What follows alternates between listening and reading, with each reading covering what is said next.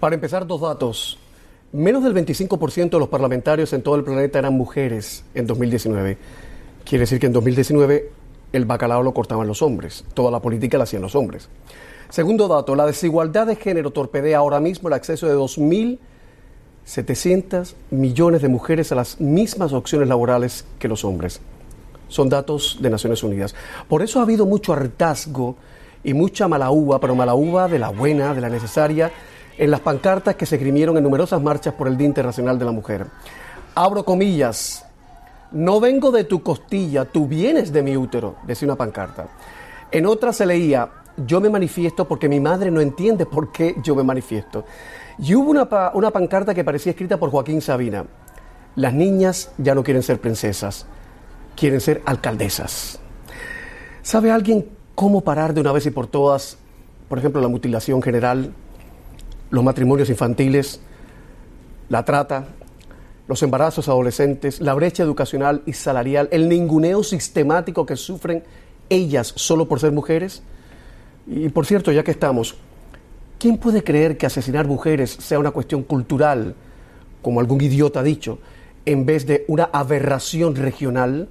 Porque eso es una maldición en toda América Latina, no solo en México. ¿Quiénes molestan a las mujeres? Se lo preguntaremos a Nelly Lara, doctora en Ciencias Políticas por la Universidad Nacional Autónoma de México, a Marilena Salinas, periodista hispana de Estados Unidos, colaboradora de CBS News, mexicana, y a su colega, el mexicano y compatriota, eh, bueno, mexicano, obviamente, obviamente compatriota Max Aub. De la mano de Andrea Testa, guionista y directora de cine, visitaremos los consultorios de un hospital público en Argentina para conocer adolescentes, casi niñas embarazadas, que recién parieron, recién dieron a luz o que están internadas por complicaciones de abortos inseguros y clandestinos. Niña, mamá, es el título de un documental hecho al calor de una pregunta urgente. ¿Quiénes cuidarán de esas niñas convertidas en madres a la fuerza, muchas de ellas? Comienza Camilo, que hablando se entiende la gente.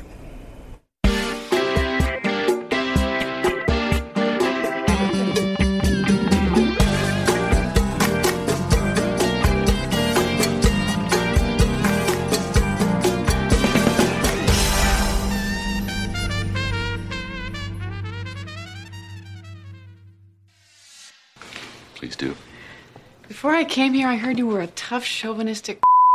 I didn't know you were going to be that honest. ¿Qué es lo que quieren las mujeres o en qué piensan las mujeres? Es una comedia dirigida por Nancy Meyers y protagonizada por Mel Gibson y Helen Hunt. Una película que intentaba asomarse a la psicología de un machista empedernido, un publicista exitoso y guapo que se cree merecedor de estar a la vera de San Pedro.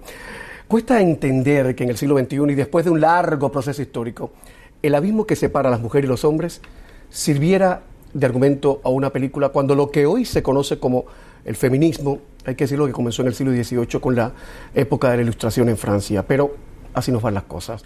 Voy a saludar en CNN Miami a los periodistas Marilena Salinas y Max Aub, nieto, por cierto, el notable poeta, novelista y dramaturgo hispano-mexicano Max Aub.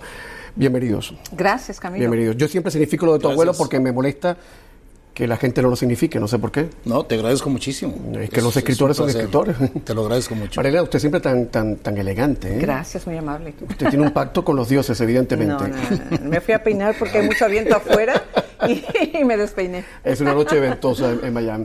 Y en CNN México le doy la bienvenida a Nelly Lara, que es doctora en Ciencias Políticas por la Universidad Nacional Autónoma de México. Doctora Lara, bienvenida, buenas noches.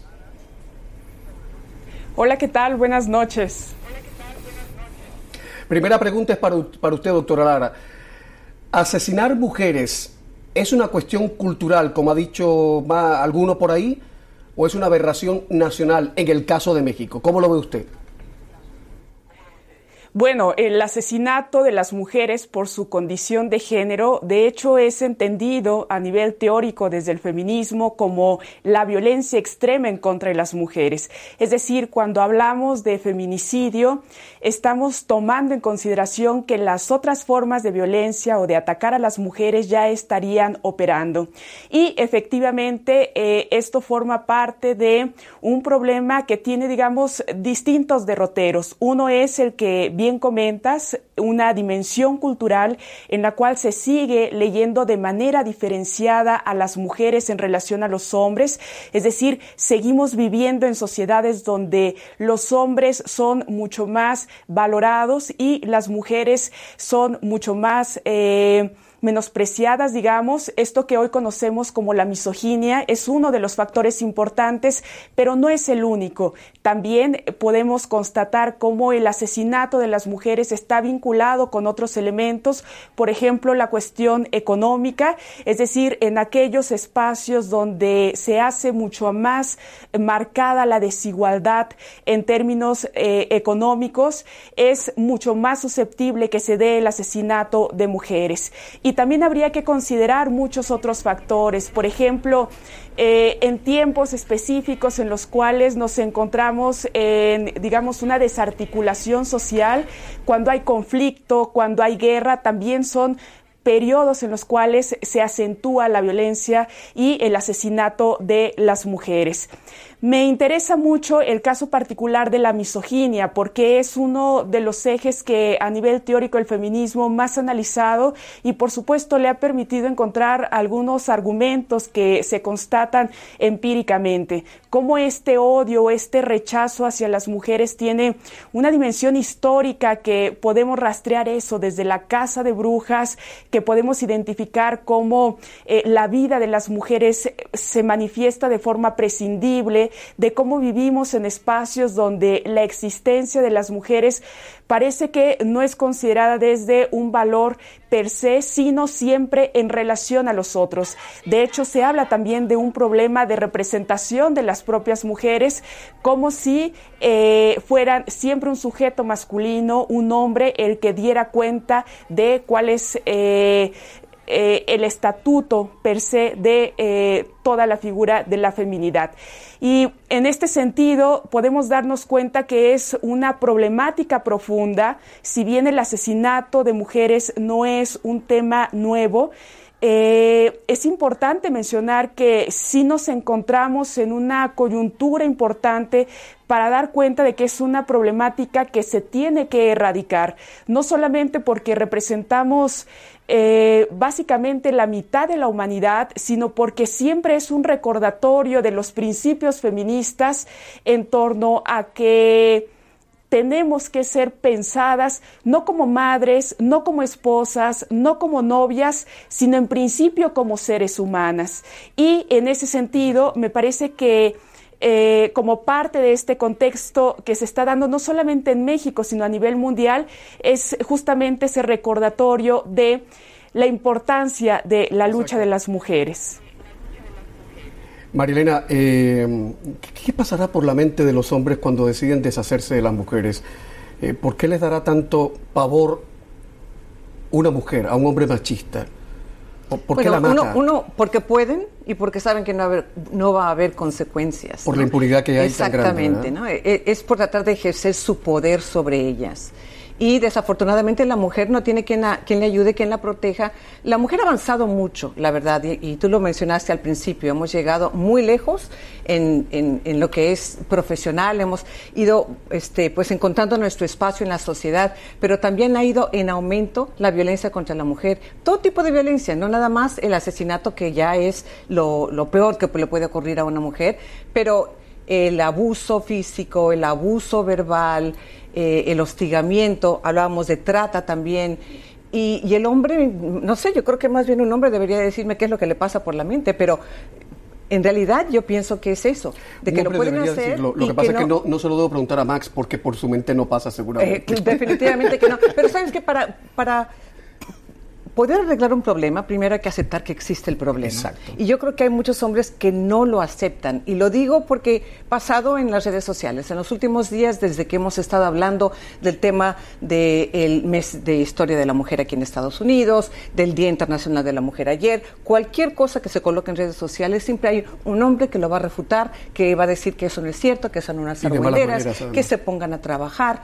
Ah, diciendo que estamos creando más división, que deberíamos de hablar de la unidad. Incluso algunas mujeres también lo rechazan. Entonces, primero hay que reconocer que la mujer es vulnerable ante la sociedad, ante el abuso de los hombres. ante los gobiernos que mantienen la impunidad y que no ejercen las leyes, porque las leyes están ahí, pero no las ponen en vigencia. Y, si nos ponemos muy puristas, habría que reconocer también la enorme, inconmensurable eh, vulnerabilidad y fragilidad psicológica que un individuo eh, tiene cuando decide deshacerse de una mujer de la peor manera. Es curioso que en todas partes, en los centros de trabajo, pongamos el grito en el cielo cuando hablamos de feminicidio, pero sea normal, común, los chistes machistas, las alusiones en triple cuádruple sentido, el albur contra las mujeres en ciertos em, ambientes laborales y la gente lo vea como una cosa totalmente normal. Max, ¿cómo encajar lo que ha dicho el presidente de México, Andrés López Obrador? Andrés Manuel López Obrador, cuya mujer dice que no es la primera dama, de México, es la no primera dama. ¿Cómo encajar lo que AMLO ha dicho? que apoya las marchas de las mujeres, pero al mismo tiempo sostiene que hay en tales manifestaciones una suerte de maquinación política en contra de su gobierno.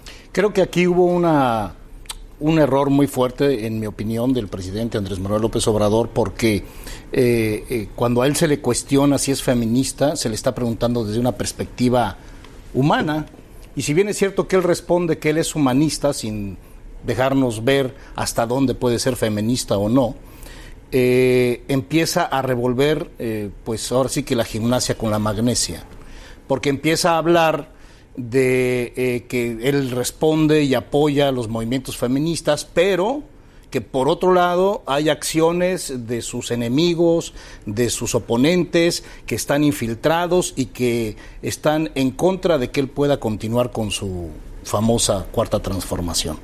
De ahí pues que la realidad de las cosas se le escapó una gran oportunidad al presidente López Obrador de poder sumar a todas las mujeres de México con él y por el contrario lo que hizo fue que aquellas que eventualmente, o muchas de ellas que eventualmente podían estarlo siguiendo, ya se bajaron de, de la cuarta. Un colega del diario Reforma, el diario Reforma es uno de los diarios más importantes de México en este momento, eh, me decía hoy que la actitud del presidente López Obrador era similar a la de la gente que decía, yo no tengo nada contra los gays ni contra los negros. Es más, yo tengo, creo que tengo un par de amigos o conocidos que, que, que sí, que son amanerados y otro que es casi mulato, sí. Sí, sí, sí. Ponemos publicidad y enseguida volvemos porque hay mucho más que hablar en este programa. Por cierto, en la segunda parte del programa vamos a visitar dos hospitales públicos de Argentina donde están pasando cosas de las que nadie habla o muy poca gente habla. Sabrá Dios por qué.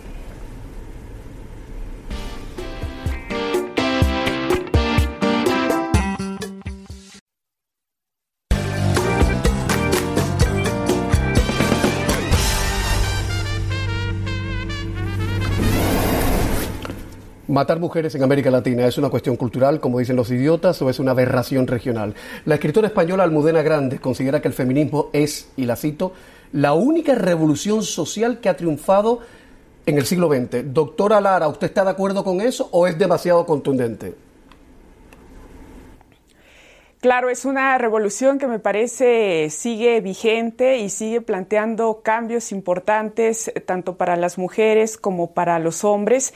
Y no hay que olvidar, por supuesto, que el feminismo, además de plantearse como una propuesta teórica, política y filosófica, tiene también eh, un elemento fundamental que es justamente el movimiento político. Y es lo que hoy podemos observar en las calles, al menos en México, que sin lugar a duda esta posibilidad de movilización de las mujeres no sería tal sin la existencia de este andamiaje teórico que nos ha permitido a todas nosotras durante mucho tiempo pensar y repensar lo que está sucediendo en nuestro entorno.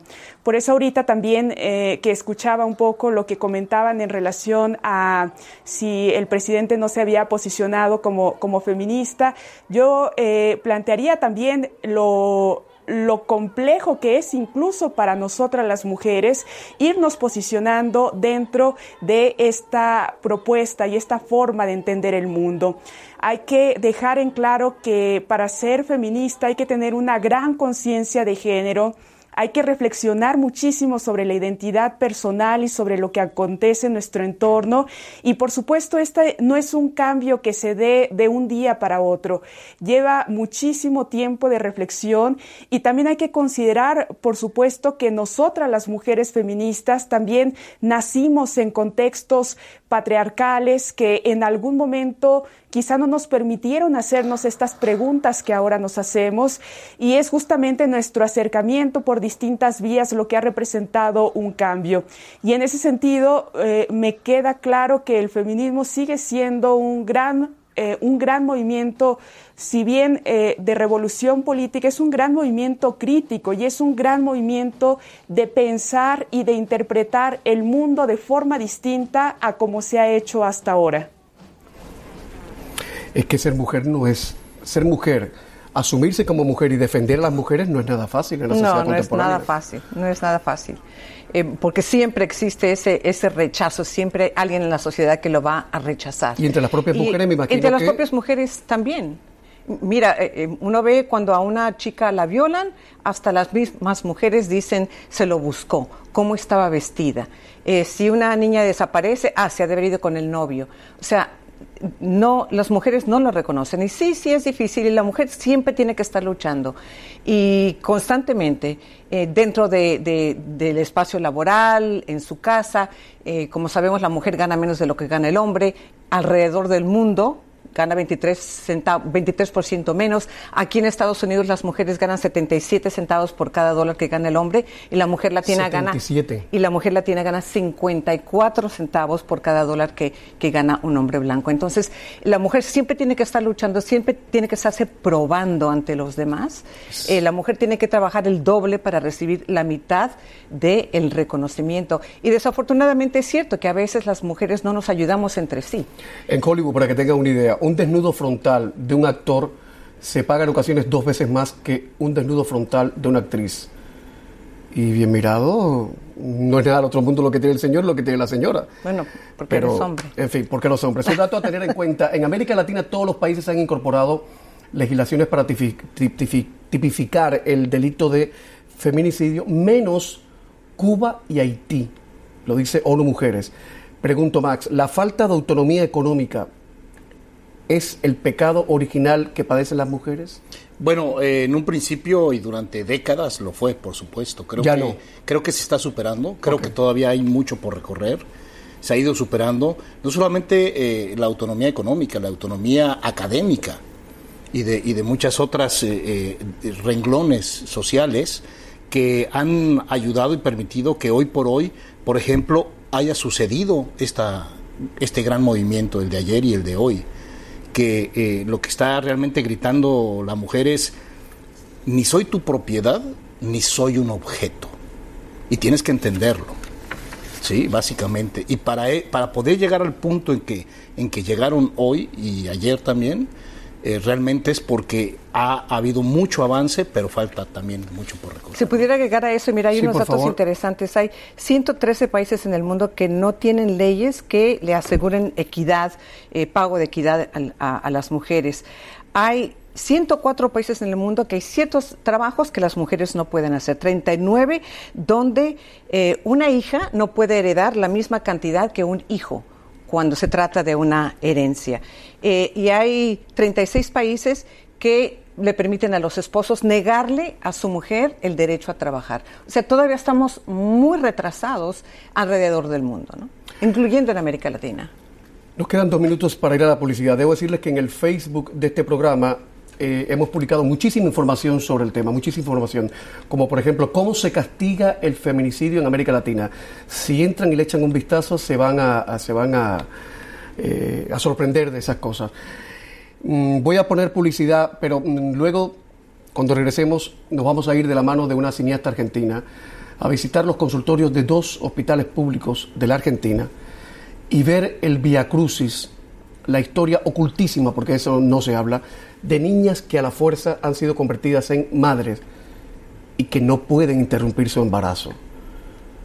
O algunas que estuvieron a punto de morir porque intentaron interrumpir ese embarazo en unos lugares espantosos donde ejercen el aborto clandestino y que dan grima porque son lugares medievales.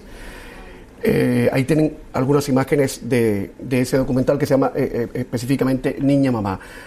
Doctora Lara, le pido por favor que se quede con nosotros en, otro segmento porque me gustaría también que usted opinara sobre esto, porque este es un tema que todos los medios de comunicación, incluidos los llamados liberales en los Estados Unidos y progresistas en América Latina, lo toman con pinzas y guantes de seda. Por algo será. Ya volvemos.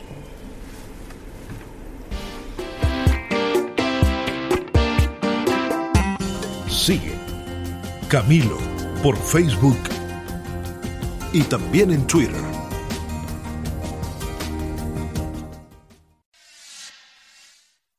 Me retaron, pero yo pensé que me iban a tratar mal. Por... ¿Quién te retó? ¿Te retaron cuando fuiste a la Las tetras. ¿Qué te dijo la tetra? Que, que tenía en la cabeza. ¿Así te dijo? Sí, que lo que yo tengo es un bebé, no, no nada. Que, yo, que yo, lo que yo tengo es una vida en mi panza, que, que, que estoy pensando por no hacerme los estudios. Tiene razón. Estas son imágenes del documental de Andrea Testa, mi próxima invitada. El documental se llama Niña, Mamá y cuenta lo que sucede en los hospitales públicos de Argentina con adolescentes embarazadas que recién dieron a luz o que están internadas por complicaciones de aborto inseguros y clandestinos. Andrea, bienvenida a CNN. Buenas noches. Hola, buenas noches, Camilo. Gracias por el espacio. Por favor, la, acompañan, la, la, la, cobijan, la flanquean Nelly Lara, que es doctor en Ciencias Políticas de la UNAM, y los periodistas eh, mexicanos Marilena Salinas y Max Saub, aquí en CNN Miami. Eh, primero que todo, eh, otro dato, otro dato espantoso. América Latina y el Caribe tienen la segunda tasa más alta de embarazo adolescente en el mundo. Es un dato de la Organización Panamericana de la Salud. La segunda más alta en el mundo. Eh, ¿Quiénes son y cómo viven estas niñas convertidas en madres? Muchas de ellas eh, eh, a la fuerza. ¿Quiénes son? ¿Cómo tú llegas a conectar con ellas, Andrea? Bueno, yo tenía una necesidad muy fuerte de acercarme con el cine a estas realidades que están muy cerca de, de la capital federal, del centro de, del país, pero que pareciera que, que, no. Por eso el cine me ayudó para, para tender un puente en algo que, unas realidades que están tan cerca. Y me encontré con niñas, con muchas niñas, adolescentes, jóvenes, mujeres, que pareciera que, el único destino que tienen, la única posibilidad es llevar adelante embarazos, que muchos de ellos, si no son la mayoría, no fueron deseados, no fueron planificados. Se encuentran con, con estos embarazos que llegan y a través de ellos eh, yo lo que, lo que fui viendo es todo un entramado de violencias que interceden en esos cuerpos, ¿no? Desde muy chiquitas. ¿Qué cuentan las chicas que se sometieron a abortos clandestinos y algunas de las cuales incluso estuvieron a punto de morir? ¿Qué cuentan ellas? Ellas cuentan un, un, una desesperación, eh, un no poder, no poder seguir con esto y en esa desesperación van a resolver de la manera que, que, tienen cerca, por alguna amiga o alguien cercano que les puede dar alguna solución a, a cómo llegar a interrumpir estos embarazos. En los hospitales públicos a veces se encuentran con equipos de salud que pueden eh, acompañar esta decisión de interrupción. Muchas de las niñas, acá en Argentina existe un protocolo de interrupción legal del embarazo para las menores de 15 años. Lo que pasa es que a veces sucede que, hay hospitales que ni siquiera garantizan esto, ¿no? que son marcos legales. Eh, la situación es bastante desesperante porque aún apareciendo el miedo a morir, se someten a situaciones eh, muy riesgosas para su salud. En la película conocí a una chica que ella misma dice, llegué casi muerta al hospital, llegué casi muerta. Y aún así, eh, poder dar su, testimonio, su relato, a ella le, le ayuda para, para que otras mujeres no pasen por lo mismo, ¿no? Por eso es que luchamos por, por una ley de aborto legal, seguro y gratuito que llegue a todos los estratos sociales. Max y Marilena, ¿por qué a los medios de comunicación les cuesta, a algunos colegas les cuesta tanto hablar del tema del derecho al aborto, del debate al derecho al aborto?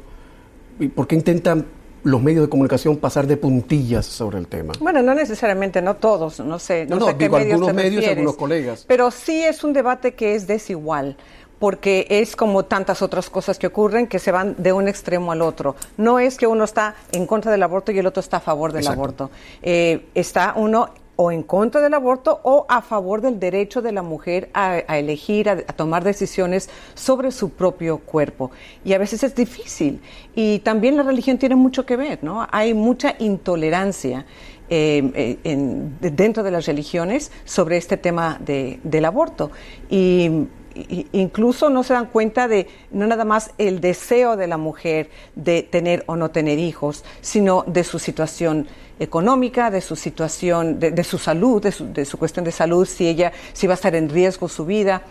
Y, es una pena, pero yo creo que em, depende de los medios. ¿eh? tu pregunta es referente a, los medios y quizás es por, por lo eh, lo, radical que están las diferentes posturas. Max, ¿tú crees que los prejuicios de los, de los periodistas, eh, que, el, que, el, debate, bueno, no hay tal debate, vamos, ahora vamos a hablar alto y claro que somos mayores, que la ausencia de un debate serio, compasivo, plural, donde entre la iglesia, donde entren los ateos, donde entre todo el mundo, sobre el derecho a la mujer a decidir eh, en, torno a su cuerpo, ¿crees tú que esa ausencia está permeada por los prejuicios que tienen los propios periodistas sobre el tema? Bueno, yo creo que cada periodista definitivamente tiene su propia opinión, pero es muy difícil, ciertamente, no sé, María Elena si opine lo mismo, pero es muy difícil comprometerse abiertamente, para muchos les cuesta mucho trabajo.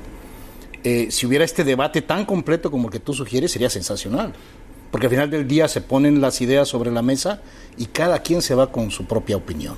Eso es excelente pero el hecho de en un, en un tiempo tan corto dar una posición en donde pueden surgir una serie de dudas o de malentendidos y no tener el tiempo para poder... Porque no hay matices eh, muchas veces, claro, el tiempo es muy corto.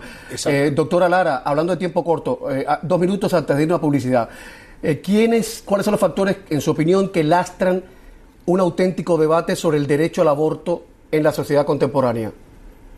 Los dos factores más importantes, digamos. Efectivamente, Claro, pues en nuestros países latinoamericanos eh, debemos de seguir tomando en cuenta la naturalización de la maternidad de las mujeres, es decir, hay una dimensión, digamos, de significar el mundo en el cual las mujeres son todavía pensadas como madres. Ese sería uno de los ejes fundamentales. Y el otro que me parece también muy importante y que se está comentando allí en el estudio es, por supuesto, la representación que se hace de nosotras las mujeres en los medios de comunicación.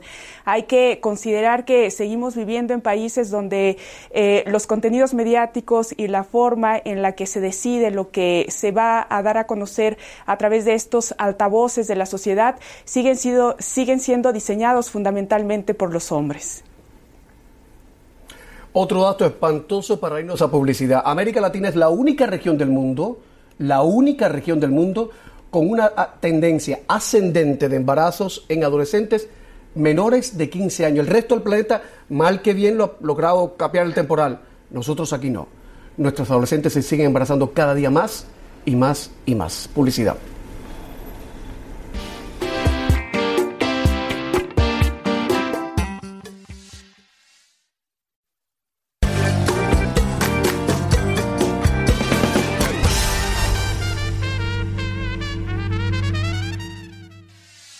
¿Y él sabe que estás allá? Sí, sí. ¿Y cómo reaccionó frente a esta él sí, noticia? de un principio aceptó. Desde un eh, principio aceptó. Él, él ya me regalaba cosas de ella y yo como que me costaba. Ay, qué difícil. Sí. como que no. Niña Mamá, el documental de Andrea Testa que se asoma al, al, al, al Vía Crucis, a los problemas de las niñas de las adolescentes muy jóvenes que mm, o van a dar a luz o, intentan eh, salvarse a sí mismas en los eh, lugares espantosos donde se hacen los abortos clandestinos. Andrea, el presidente argentino Alberto Fernández defiende un proyecto de ley eh, para legalizar el aborto, pero lo va a defender en el mismo Congreso que hace dos años lo rechazó. ¿Qué puede y qué debe hacer Fernández entonces?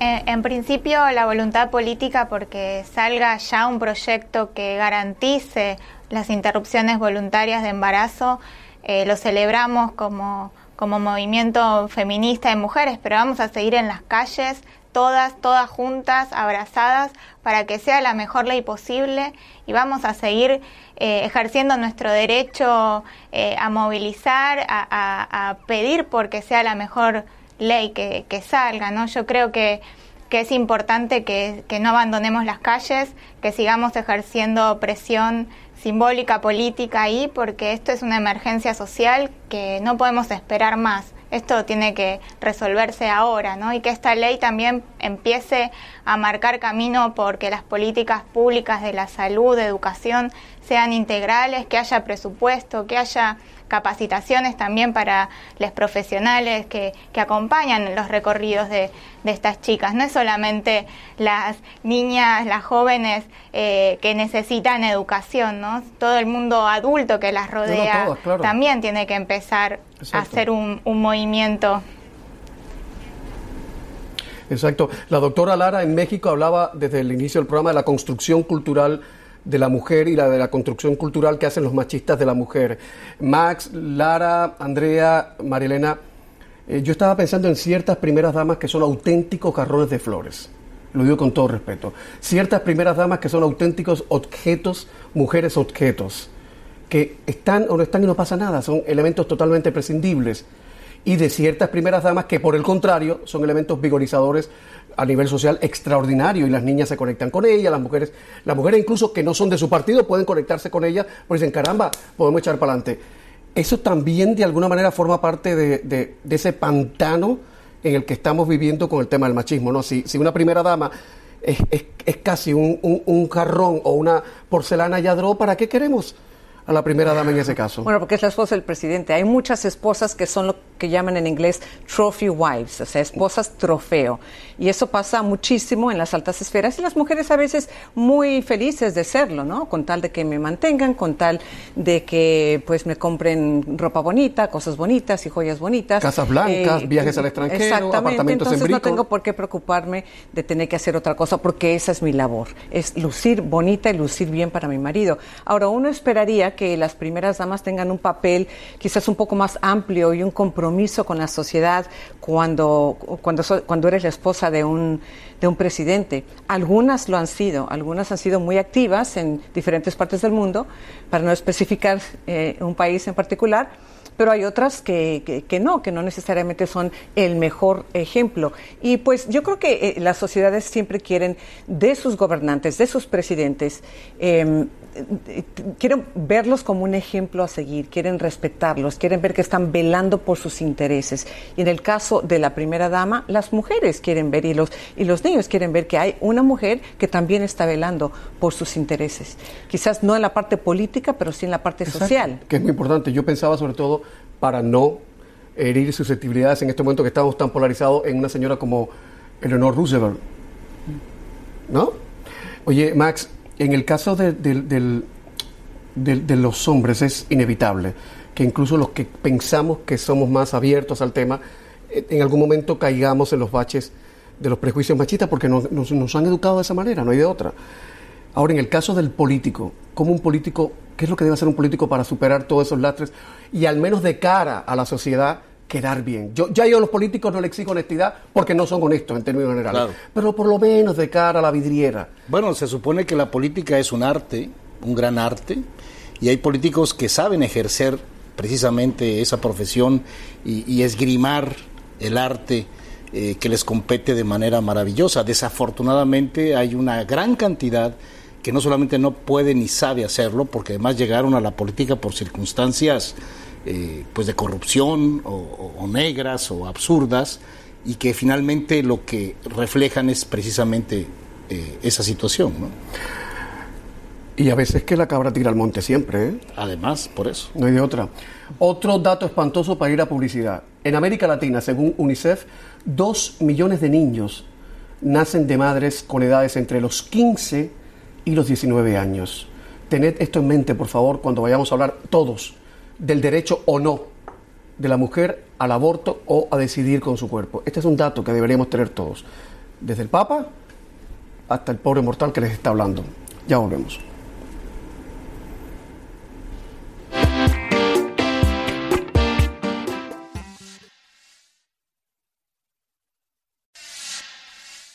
¿Te imaginas dónde estás ahora? ¿Qué, qué va a pasar? No, ni idea de lo que va a pasar. ¿Eh? Ni idea de lo que va a pasar. ¿No sabes qué va a pasar? Ni siquiera me lo puse a imaginar. ¿Eh? Ni siquiera me lo puse a imaginar. ¿Qué va a pasar con tu vida? ¿Qué vas a hacer a partir de ahora? Cuando sales con 13, 14 años con un niño en brazos, ¿qué vas a hacer? ¿Quién te va a proteger? ¿Quién te va a respetar? Eh, Andrea Testa es la responsable de esas imágenes que están viendo, niñas convertidas muchas de ellas a la fuerza en mamá. Andrea, Argentina tiene el permiso de maternidad más corto de América Latina, apenas 48 horas. 48 horas para que el papá esté con la criatura. Sin embargo, y lo digo con todo respeto, para las feministas argentinas, el lenguaje inclusivo es una auténtica obsesión. ¿Cómo, cómo entiendo eso? Sin que te ofendas, por favor. No, a ver, estamos ocupadas de todas las luchas. Cada una desde su lugar eh, lucha porque, porque el mundo sea más inclusivo y más justo. Eh, hay un montón de movimiento de mujeres que están peleando por, por maternidades respetadas, por maternidades compartidas, por su derecho también laboral a poder tener tareas compartidas. El lenguaje inclusivo lo, lo que nos permite es poder ampliar nues- nuestro campo simbólico de, de las identidades que somos.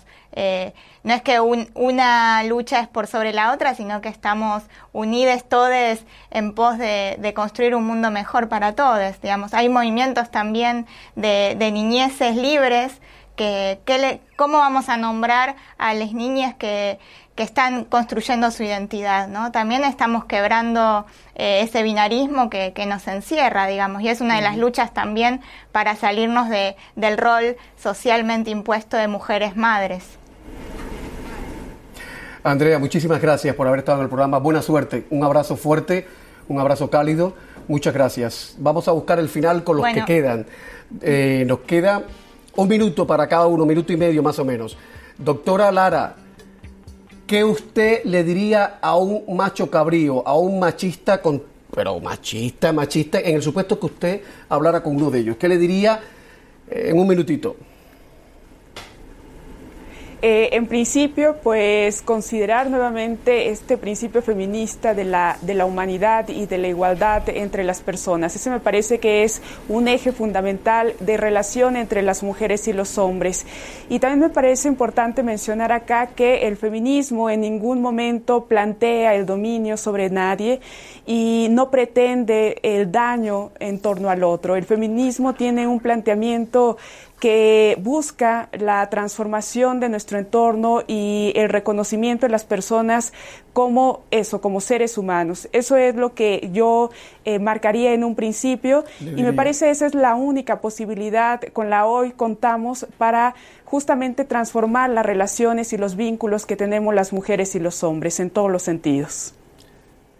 Doctora Lara, muchísimas gracias. Buenas noches y buena suerte. Marilena Salinas, eh, ¿qué, qué le dirías a un, por ejemplo, a, a alguien que seguramente en las redes sociales mm, a lo mejor dice ahora, Camilo está hecho un mandilón porque lleva varios programas hablando de las mujeres y la identidad de género? Bueno, en fin. eh, Que deberían de ser como tú. Gracias, querida, muchas gracias. Me honra. Yo soy muy maruja, de verdad. No, no, no, en serio. Eh, pero, pero ¿qué se le puede, cómo, cómo se le puede cambiar el chip a un hombre que está lastrado por, Mi- por el, Mira, por el machismo? hay algo que yo no acabo de entender. ¿Por qué un hombre, vamos a hablar de los mexicanos ya que estamos hablando tanto de, de- de Max, México, ¿por qué atento. un hombre, a ver, tú me vas a responder, ¿por qué un hombre venera a su madre, que es mujer, pero no ve de la misma manera a la mujer que está a su lado, ya sea su pareja, a veces su hermana, a veces su empleada. ¿Por qué no las ven de la misma manera? Yo le preguntaría a un hombre si a él le gustaría que a su hija y a su madre la traten de la manera que él trata a una mujer. ¿Qué le dirías tú a un macho cabrío, a un machista de Fíjate que hay, hay, hay un fenómeno muy curioso y qué bueno que, que- que estamos cerrando con esto. No es lo mismo que una mujer defienda a otra mujer frente a un hombre o se defienda frente a un hombre, a que un hombre defienda a las mujeres contra otro hombre. Ahí, la, ahí las fuerzas de alguna manera se empatan porque estamos pensando y sintiendo igual, porque tenemos la naturaleza masculina, que también tiene mucho que ver. Entonces, cuando un hombre, y precisamente como dice María Elena, se enfrenta a ese hombre y dice, ¿y, y tu madre? ¿Y tu hermana? ¿Y tu abuela? ¿Y tus hijas? Entonces, eh, eh, no va a ser la misma respuesta. las toquen. Claro. Esas son Claro, santas. claro. Sí, a- tú quieres con, tú quieres eh, faltarle al respeto a esta mujer, tráeme a tu hermana para que también le falten al respeto. A ver qué te parece. Entonces cambia. Se la- mueve todo el tapete, claro. Sí, todo, porque todo. se lo puede decir una mujer, pero eh, hay otros riesgos. Pero cuando se lo dice un hombre, estamos empatados, o sea, a ver de cómo nos toca, ¿no? Pero hay que dar a respetar. Max, eh, Au, Marilena Salinas, muchísimas gracias por estar esta noche Gracias en el a ti programa. por la invitación. Eh, son colegas que cada vez que aparecen en el Gracias. programa visten el programa y uno, uno sale sobrando un poquito. A la doctora Nelly, Ra- eh, Nelly Lara de la UNAM, muchísimas gracias. Y Andrea, Andrea Testa, que por cierto es muy jovencita, ¿eh? Sí, sí, sí. sí, sí, sí. sí. por la valentía de hacer un documental como este y poner a hablar a las niñas madres que muchas veces no tienen voz y muchísimo menos eco. A todos ustedes gracias por la confianza. Mañana, mm, mañana estaremos de vuelta, si la actualidad lo permite, si la actualidad lo permite, porque estamos cambiando programación constantemente, o por el coronavirus o por Donald Trump, perdón, no debo unir las dos cosas, o por el coronavirus o por la contingencia política en los Estados Unidos. Buenas noches, buena suerte.